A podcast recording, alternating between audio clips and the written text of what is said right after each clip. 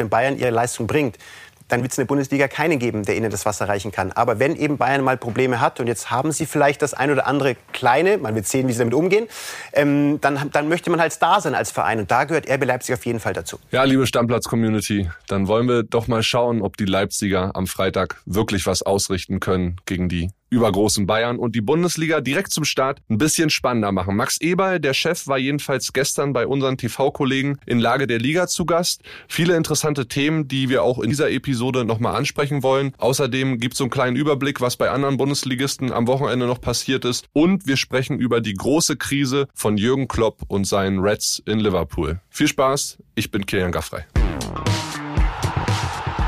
Stammplatz Dein täglicher Fußballstart in den Tag. Einen schönen Start in die Woche, liebe Stammplatz-Community. Und ich will es mal so formulieren. Die Warterei hat langsam endlich ein Ende. In dieser Woche rollt der Ball wieder in der Bundesliga und es gibt viele interessante Themen, die uns diese Woche begleiten werden. Angefangen unter anderem mit dem Termin der Taskforce am Donnerstag, wo ja die Sportdirektorensuche dann möglicherweise ihren finalen Höhepunkt finden könnte. Freitag dann der Restart RB Leipzig gegen Bayern und wir haben die vorletzte volle Transferwoche, also einiges los und ich bin sicher, da wird viel Diskussionspotenzial entstehen im Verlauf dieser Woche. Heute bei mir ein neuer Kollege, naja, so ganz neu ist er nicht, jedenfalls nicht für mich, aber für euch da draußen, nämlich Philipp Thiel. Der ein oder andere wird ihn vielleicht kennen aus den Bundesliga-Sendungen bei Bild. Grüß dich, Philipp, mein Lieber. Guten Tag, Kili, und äh, hat ganz schön gedauert.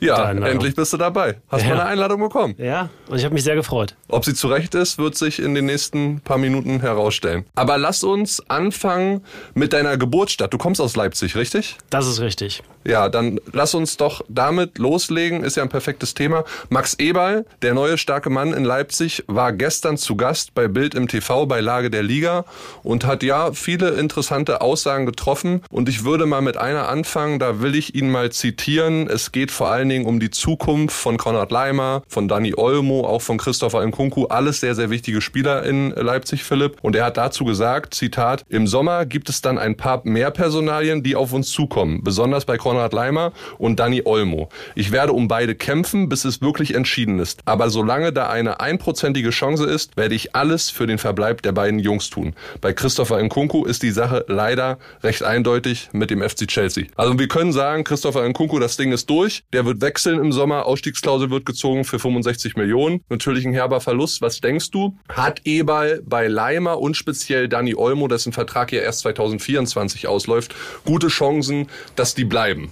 Also Eberl sagt ja, solange da eine einprozentige Chance ist, werde ich alles für den Verbleib der beiden Jungs tun. Was Leimer angeht, also da muss er eigentlich nicht mehr kämpfen, weil der Kampf ist verloren. Da gibt es nicht mal mehr 0,1 Prozent. Der wird äh, zum FC Bayern gehen. Das ist auch die, die Information unserer Reporter. Wahrscheinlich wird das Ganze sogar noch im Januar ähm, bekannt gegeben. Vierjahresvertrag oder Fünfjahresvertrag für Leimer über FC Bayern. Da wollte er schon im Sommer hin. Da haben die Bayern auch RB eine nicht ganz so schlechte Ablöse geboten von knapp 20 Millionen. RB war das zu wenig. Und jetzt muss man sagen, im Nachhinein, der hat in der, in der Hinrunde oder im letzten Jahr in der Bundesliga äh, in dieser Saison vier Spiele gemacht, war viel verletzt. Also die Kohle hätte man besser mal genommen. Ja, das ist ein bisschen blöd gelaufen. Jetzt können sie zumindest dem FC Bayern ein kleines äh, ja, Schnäppchen schlagen am Freitag. Das ist ja der Auftakt, auf den wir alle warten. Und man muss ja sagen, Philipp, wenn Leipzig gewinnt, sie haben ein Heimspiel gegen die Bayern, dann haben sie eine ja, viel getan für die Bundesliga, weil wenn auch Frankfurt, die spielen gegen Schalke, Union zu Hause gegen Hoffenheim, Freiburg in Wolfsburg, wenn die alle so ihre Spiele gewinnen, dann haben wir die ersten fünf innerhalb von vier Punkten, vier, fünf Punkten, dann ist der Meisterschaftskampf wieder da und auch Eberl hat dazu Folgendes gesagt, Stichwort Schwäche der Bayern. Das gibt's nur bei Bild. Wenn Bayern ihre Leistung bringt, dann wird es in der Bundesliga keinen geben, der ihnen das Wasser reichen kann. Aber wenn eben Bayern mal Probleme hat und jetzt haben sie vielleicht das ein oder andere kleine, man wird sehen, wie sie damit umgehen, ähm, dann, dann möchte man halt da sein als Verein. Und da gehört RB Leipzig auf jeden Fall dazu. Ja, Philipp Eberl sagt, sie wollen da sein. Ist es am Freitag die beste Möglichkeit oder muss man es dann doch eher pro Bayern sehen. Bei Leipzig fehlen ja auch Gulaschi und Nkunku. Raum ist fraglich. Also denkst du, die Leipziger haben am Freitag wirklich die Chance zu diesem Zeitpunkt in der Saison gegen Bayern? Also ich glaube schon, dass Leipzig eine Chance hat, aber Gulaschi tut weh, tut ja schon die ganze Hinrunde weh. Und Nkunku, also mir fällt da oben kaum ein Team ein, das von einem einzigen Spieler so abhängig ist wie RB von Kunko. Es ist Wahnsinn, was der seit zwei Jahren spielt. Und wenn der fehlt, dann ist das eben, also das ist mehr als nur ein kleiner Nachteil. Ich habe es ja in der Sonderfolge Power Ranking mit Flo und mir gesagt, dass in Kunko aus meiner Sicht wichtiger für Leipzig ist als neuer für Bayern. Stimme ich dir zu. Mache ich nicht oft, aber in dem Fall, also ja, wenn du mich jetzt fragen würdest, was ich glaube, dann sage ich, Bayern gewinnt. Und wenn du mich fragst, äh, was ich hoffe, dann, dass Leipzig gewinnt. Und nicht, weil ich Leipziger bin, sondern weil ich eine spannende Bundesliga-Saison will. Aber ob das realistisch ist, ich glaube nicht. Ja, vielleicht ist realistischer, dass Rudi Völler am Donnerstag wirklich ja, ins Amt des Sportdirektorenposten beim DFB gehoben wird. Und auch da hat Max Eberl eine sehr Du bist der König der Überleitung. Ne? Ja, also wirklich. Ich, ich probiere es immer wieder. Mir geht das Herz auf. ich probiere es immer wieder. Ich wurde letzte Woche dafür schon gelobt. Das ist ja, cool. Muss man einfach mal sagen. Ja, weiter im, äh, weiter im Text. Und auch dazu hat Max Eber was Interessantes gesagt. Da will ich mit dir auch einmal reinhören. Er kennt natürlich alles. Er kennt den DFB aus, aus dem FF. Er war Trainer gewesen.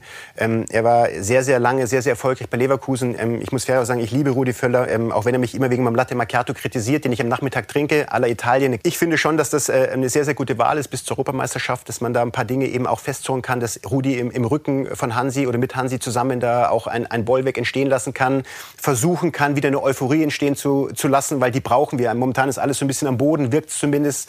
Und da, glaube ich, ist Rudi eine sehr, sehr gute Persönlichkeit, die da entgegenwirken kann. Also, wenn ich den Spruch jetzt so von Max Eber interpretiere, einen besseren als Rudi gibt's nicht. Siehst du es auch so ähnlich wie Max? Ja, also Rudi Völler ist ein super Typ, aber ich will dir mal ganz ehrlich sagen, ich bin so ein bisschen müde von dieser ganzen Diskussion. Also die, die Reaktion auf eine ganz, ganz schwache WM ist jetzt so ein bisschen Stühle rücken auf Funktionärsebene, aber am Ende ist mir das doch, muss ich fast sagen, völlig egal. Ja, aber irgendwo muss der anfangen, Philipp. Du musst irgendwo anfangen, aber es muss bei der Mannschaft eigentlich anfangen. Dass Flick jetzt äh, noch Zeit gegeben wird, das kann ich verstehen. Er ist noch zu kurz im Amt, um jetzt äh, komplett da gestrichen zu werden, aber auch 2023 2023 und vor allem dann 2024 bei der EM gewinnt nicht die Nationalmannschaft mit dem besten Sportdirektor, sondern mit der Mannschaft, die sich zerreißt.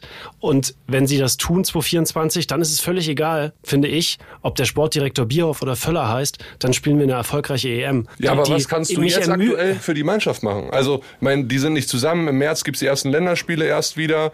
Äh, Ort und Gegner ist noch nicht klar. Also kannst du jetzt, was kannst du machen als Rudi Völler, wenn du dann im Amt bist oder als Hansi Flick jetzt jede Woche bei den Jungs anrufen? Oder hm, sie sind alle bei den Vereinen. Das ist schwierig auch. Ne? Ja, ne, du musst natürlich auch hoffen, dass sie sich jetzt über die Vereine eine Form holen. Und dann äh, geht es ja auch um die Form dann für die EM vor allem, also in der nächsten Saison. Klar hat äh, Hansi Flick dann nur einen begrenzten Zugriff. Der hat die Jungs äh, immer nur alle paar Monate und dann nur für ein paar Tage und dann fehlen vielleicht noch manche, weil sie verletzt sind. Also deswegen, es, es ist in der Verantwortung der Spieler, es ist in der Verantwortung der Leistungsträger, gerade der Führungsfiguren. Stichwort Kimmich, auch ganz spannend, äh, natürlich nicht nur für die Bayern, sondern auch für die Nationalmannschaft, was passiert mit Neuer.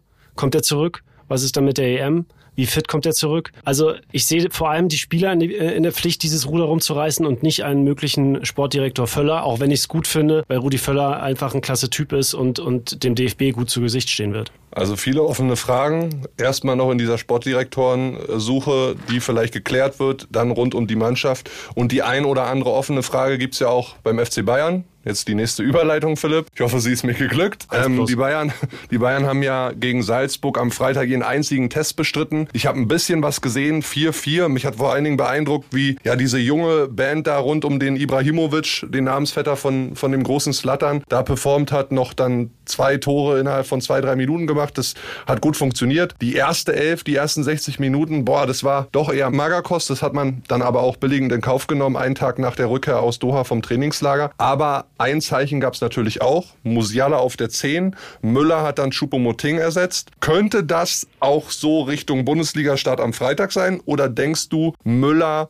rutscht raus aus der Mannschaft und der einst große Spruch von Louis van Gaal, Müller spielt immer, gilt vielleicht nicht mehr so richtig für die Rückrunde? Also das ist die spannendste Frage, glaube ich, was die Bayern-Aufstellung angeht. Ähm, ich persönlich finde ja, äh, dass Nagelsmann das erstmal den Bayern-Fans erklären müsste, wenn er Choupo-Moting auf die Bank setzt, weil der hat in, in, in 16 Spielen in der aktuellen Saison elfmal genetzt und äh, war einfach gerade zum Ende hin unfassbar drauf. Deswegen kann ich mir eigentlich eher vorstellen, dass Choupo äh, beginnen wird und dass Müller sich erstmal mit einer Joker-Rolle begnügen muss. Wie siehst du es denn? Also ja, ich würde Chupo jetzt auch nicht rausnehmen, zumal Müller ja auch eine schwache WM gespielt hat und davor immer mal wieder krank war. Und Nagelsmann, es klingt ja auch wirklich so, als wenn er Chupo-Moting bringen würde, weil er sagt, nach diesem Spiel, so wie er zuletzt gespielt hat, ist er unverzichtbar, weil er sehr viele gute Momente hatte. Und über Thomas Müller hat er auf der anderen Seite gesagt, Julian Nagelsmann, Thomas hatte die Phase, wo er viel verletzt war. Da ist es ganz normal, dass es da Duelle gibt, dass er sich rankämpfen muss und dass man versucht, seine Position zu finden. Die Konkurrenz belebt das Geschäft. Ja, und du musst ja auch mal ganz klar dazu sagen, Müller ist eben auch nicht dieser Stoßstürmer. Müller ist ein anderer Spielertyp. Die Position von Müller, die gibt's gar nicht. Die müsstest du, also die kannst du mal neu definieren, weil der ist irgendwas zwischen neun und zehn und, und, und hängende Spitze und, und Spielmacher und was weiß ich. Also der, der ist nicht dieser Typ äh, Lewandowski. Das ist natürlich auch Chupomoting am Ende nicht, aber Chupomoting ist näher am Spielertypus Lewandowski, äh, als es Müller ist und verspricht definitiv mehr Tore. Wenn es um diese Position Mittelstürmer geht, ist Chupo auf jeden Fall die bessere Wahl, wobei ich jetzt nicht Thomas Müller seine Qualitäten absprechen will, weil er bringt natürlich vieles für unterschiedliche Positionen mit. Also Aber er braucht einen vor sich. Er braucht noch einen vor sich oder oder ja versetzt neben sich sozusagen. Er ist nicht der der letzte Spieler. Ja sozusagen. gut, dann ist ja die Frage eher Philipp. Müller oder Musiala. Und da bin ich ganz klar bei Musiala. Ja, Musiala kann, äh, kannst du aus keiner Mannschaft dieser Welt in dieser Form rausnehmen. Deswegen wird es für Müller eng. Denke ich auch. Vielleicht wird es auch für Yusufa Mukoko eng, was die Startelf angeht am Wochenende beim BVB. Samstag haben ja die Borussen nochmal getestet zum Abschluss der Trainingslagerwoche in Marbella gegen Basel. 6 zu 0 gewonnen am Ende. Sebastian Aller kommt in der 61. Minute für einen blassen Mukoko rein trifft dreimal, macht einen Hattrick. Wir brauchen jetzt nicht mehr über die, diese Geschichte diskutieren. ist Wahnsinn nach den vier Chemotherapien, diesen ganzen Operationen, all das, was Sebastian Haller nach seiner Krebserkrankung durchmachen musste. Wahnsinn. Und dann netzt er so. Aber auf der anderen Seite, Philipp, Mokuku-Vertrag immer noch nicht verlängert. Jetzt gibt's noch so Altersdiskussionen äh, in England, ob er nicht sogar schon 22 ist und nicht 18. Kommt ihm alles nicht zugute, wird ihn nerven, ist ein scheiß Thema. Ja, verliert er jetzt so ein bisschen auch du dieses phänomenale Haller-Comeback. Seine Verhandlungsposition und wartet er zu lange ja, ich glaube, er hat vor allem erstmal sehr, sehr viele Sympathien verspielt bei den Dortmund-Fans mit diesem Gepokere. Haben auch viele bei uns hier im Podcast gesagt, ja. Man muss ja jetzt auch mal, man muss natürlich auch ihm zugutehalten, auch er, egal wie alt er ist, äh, auch ein 18-Jähriger hat das Recht, äh, sich den bestmöglichen Vertrag auszuhandeln. Aber da ging so viel hin und her und ich glaube, Dortmund hat einem jungen, so jungen Spieler noch nie so viel Geld geboten wie ihm. Und trotzdem gab es immer wieder neue Verhandlungsrunden, war es immer wieder nicht genug, wurde immer wieder äh, das Interesse englischer Vereine mit herangezogen als Druckmittel. Also das Ganze hätte schöner ablaufen können können. Auch für Mokoko selbst, da ist natürlich die Frage immer, wie viel kommt vom Spieler, wie viel vom Berater. Man weiß ja, dass er sich nicht mehr von seinen Eltern äh, beraten lässt, von seinem Vater. Da ist das Verhältnis nicht das allerbeste. Genau. Ähm, ja, also Mokoko Sympathien verspielt und ich glaube auf äh, äh, Sicht in der Rückrunde auch seine Stammposition. Weil wenn Aller fit ist, man hat es gesehen, der hat nochmal eine ganz andere Präsenz. Das ist ein gelernter Mittelstürmer, das ist ein Vollprofi, der hat äh, äh, schon etliche Jahre Champions League auf dem Buckel, der hat schon Mokoko auch noch was voraus. Ich glaube, Mokoko wird am Sonntag äh, gegen Augsburg sicherlich nochmal starten, weil Aller noch nicht bei 100 Prozent sein kann. Aber dann in den Wochen drauf, glaube ich, wird Aller immer wichtiger für den BVB und das wird man auch in der Startformation dann sehen. Und wenn sich Yusufa Mokoku bis dahin nicht entschieden hat, dann spielt die Zeit noch mehr gegen ihn. Also er sollte meiner Meinung nach eine schnelle Entscheidung treffen. Übrigens äh, interessante News für alle Dortmund-Fans noch dazu. Der BVB ist interessiert an einem weiteren Juwel, nämlich Julian Duranville, 16 Jahre alt vom RSC Anderlecht. Der will seinen Vertrag nicht verlängern. Der läuft 2024 im Sommer aus. Heißt für Anderlecht jetzt im Sommer die letzte Chance, um nochmal ordentlich Kohle mitzunehmen für den Jungen. Der ist feilschnell, dribbelstark, ist auf beiden Außen Positionen in der Offensive variabel einsetzbar, soll körperlich sehr, sehr weit sein für sein Alter. Spricht auch dafür, dass er schon zehn Profi-Einsätze in dieser Saison gemacht hat und ein Tor für Anderlecht. Also da schauen wir mal, Philipp, ob der BVB da zuschlagen kann. Auf Schalke zeichnet sich jetzt immer mehr der Abgang von Florent Mollet ab. Der ist so gut wie weg. 1,5 Millionen zahlt Nord für den. Gutes Geschäft für Schalke. Die haben den ja erst im letzten Sommer geholt für 500.000 Euro, also haben einen Transferüberschuss erzielt und der könnte jetzt in einen Ersatz für Sebastian Polter, der mit Kreuzbandriss erstmal ausfallen wird, fließen. Da gab es noch eine Testpleite auf Schalke gegen Werder. Der gute Lücke hat getroffen. Wird die Diskussion um einen Abgang äh, von unserem Nationalstürmer sicherlich ordentlich wieder anheizen. Und dann habe ich noch eine News für euch aus Leverkusen. Wir haben ja schon gesprochen in der letzten Woche über Noah Mbamba aus Brügge. Das Talent kommt schon jetzt, kostet 100.000 Euro. Da hat Bayer Leverkusen einen defensiven Mittelfeldspieler für die Zukunft bis 2028 verpflichtet. Ansonsten bei meinen Unionern gibt's die Grippewelle, auch nicht so geil. Geraldo Becker und Rani Kedira fallen da erstmal aus. Sven Michel und Jamie Leveling hat's auch erwischt, also nicht so gute Vorzeichen für den Restart. Dann gegen Hoffenheim. Und dann, Philipp, gibt's einen krassen internationalen Transfer, wo sich zwei Londoner Clubs lange gestritten haben, Chelsea und Arsenal. Und am Samstag, da habe ich noch gelesen, dass Arsenal, ja, so gut wie äh, fix ist äh, mit Mikhailo Mudrik von Schachtja Donetsk. Und gestern wurde dann vermeldet, dass Chelsea den holt und zwar für 100 Millionen bis 2031. Wahnsinn, oder? Ja, unfassbar. Ich äh, äh, habe gerade noch das Spiel gesehen, Chelsea gegen Crystal Palace 1-0-Sieg, äh, Havertz Tor und da saß der Mudrik schon auf der Tribüne mit äh, Louis Vuitton-Schälchen. Ähm, äh, dass, äh, dass der Typ jetzt wirklich, also die 90 Millionen von Arsenal, die waren schon äh, verrückt und dann kommt Chelsea um die Ecke und legt 10 Millionen drauf. Also unfassbar überhaupt, was, was Chelsea in diesem Transferfenster Ja, macht. brutal. Die zahlen ja auch einfach mal 11 Millionen Euro Leihgebühr für Joao Felix für, ein- für ein halbes Jahr. Der dann im ersten Spiel mit Rot 11 vom Platz fliegt. Geliehen, 11 Millionen, genau. Direkt rote Karte, erstes Spiel und hat auch äh, bei Atletico zuletzt nicht mehr überzeugt. Aber also bei, bei Chelsea scheint, weiß nicht, wo die die Gelddruckmaschine stehen haben an der Stamford Bridge, aber da gibt's eine. Ja, das sind die neuen Eigentümer und im Sommer kommt ja dann noch Christopher Nkunku. Die bauen sich eine, eine coole, vielversprechende Truppe zurecht und ähm, man muss ja auch sagen, Mudrik hat eindrucksvoll bewiesen bei Schachtja Donetsk, dass er Potenzial hat für was Großes, hat 18 Torbeteiligungen und 18 Spielen in dieser Saison und äh, kann auch auf beiden Flügeln spielen. Mal gucken, was Chelsea mit dem so macht. Aber ich sag dir eins, die können jetzt auch noch 300 Millionen in diesem Transferfenster ausgeben. Ich glaube, gegen Dortmund fliegen die aus der Champions League. Oh, das ist eine steile These. Bin ich gespannt, ob der ein oder andere Hörer da auch mitgeht. Klar, mit der Deutschlandbrille auf, auf jeden Fall. Ja, Halte ich aber auch nicht für ausgeschlossen. Sind noch einen Platz hinter Liverpool aktuell, ne? Genau. Zehn Punkte trotz des Sieges jetzt gegen Crystal Palace noch zehn Punkte weg von Platz vier. Also, dass die nächstes Jahr Champions League spielen, ist auch unwahrscheinlich. Das heißt, die müssten jetzt schon eigentlich die Champions League gewinnen, um nächstes Jahr wieder dabei zu sein. Stimmt. Es sei denn, sie starten jetzt die krasseste Aufholjagd aller Zeiten in der Premier League. Ähm, ja. Ja, und auch ähnlich geht's ja dem FC Liverpool. Die müssen auch die Champions League gewinnen wahrscheinlich, dass sie dann im internationalen Geschäft landen, beziehungsweise in der Champions League am Ende. Am Wochenende gab's so die schlimmste Klatsche unter der Regentschaft von Jürgen Klopp, würde ich sagen, äh, gegen Brighton and Hove Albion. 0-3 verloren. Kloppo hat gesagt, ich kann mich an kein schlechteres Spiel erinnern, nicht nur mit Liverpool. Das ist wirklich ein Tiefpunkt. Ja, jetzt gehen die Diskussionen los. Was passiert da in Liverpool? Die Besitzer werden ihn auf jeden Fall nicht entlassen. Kloppo hat Kultstatus wie die Beatles in Liverpool. Das wird nicht passieren. Aber Philipp, auch wenn es vielleicht aktuell nicht denkbar ist, Kloppo hat das ja auch gesagt. Meinst du, er müsste jetzt darüber mal nachdenken, ob er vielleicht selber von sich aus die Segel streicht? Oder geht das auf Ewigkeiten gut zwischen Liverpool und Kloppo? Ja, ich, ich, äh, die, die eine Seite von mir sagt, lass dieses, lass dieses Märchen nicht so zu Ende gehen. Ähm, die andere sagt, der Fußball von Klopp und seine Art haben auch ein Haltbarkeitsdatum und das ist irgendwann mal abgelaufen. Das hat man auch bei Dortmund gesehen. Wenn du immer diesen unfassbar aufwendigen Fußball spielst, ich weiß nicht, welcher Trainer in Europa so einen Stil hat wie Klopp, äh, du musst ja wirklich jedes Spiel 120 Prozent äh, da sein und deswegen sind die auch Meister geworden 2020. Da sagen übrigens auch Liverpool-Fans zu mir, wir sind 2020 nicht Meister geworden, weil wir das beste Team hatten, sondern weil wir kontinuierlich bei 120 Prozent waren, die ganze Saison. Und dann ist Liverpool Meisterschaftskandidat. Solange das nur die 90 Prozent sind oder auch die 99, äh, wird das nichts. Und dieser Fußball, der kostet so viel Kraft, so viel Körner. Und ich weiß nicht, wie siehst du es? Ich glaube, dass Jürgen Klopp, das geht nicht lange. Das geht Ja. nicht eine Dekade oder, oder das ist keiner für 15 Jahre bei einem Club. Also irgendwann muss der,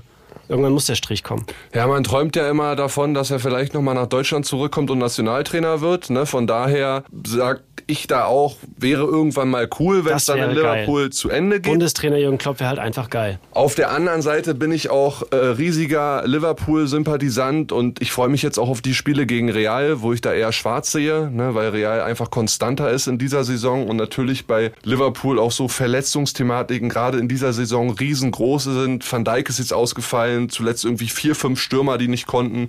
Du hast irgendwie gefühlt hat die ganze Mannschaft, obwohl Ja, und du hast irgendwie 100 Millionen ausgegeben für einen Stürmer, der nicht trifft. ja, und du hast jetzt auch äh, Gakpo noch geholt für 42. Es ist halt so irgendwie jetzt in so einer Umbruchphase, den Kloppo bisher noch nicht 100% geschafft hat zu moderieren. Ich bin mir aber ziemlich sicher, und so schätze ich Kloppo auch ein, dass er das kann und dass er vielleicht deshalb jetzt noch nicht hinwerfen wird. Und wie gesagt, rausgeschmissen wird er eh nicht. Ist schon krass. Also, dass ein Verein wie Liverpool gar nicht drüber nachdenkt, ihn zu entlassen, schon, da siehst du Da siehst du, was der sich für ein Denkmal auf, völlig zu Recht halt auch. Er, am Ende wird er selbst entscheiden. So war es ja. Ja. auch in Dortmund.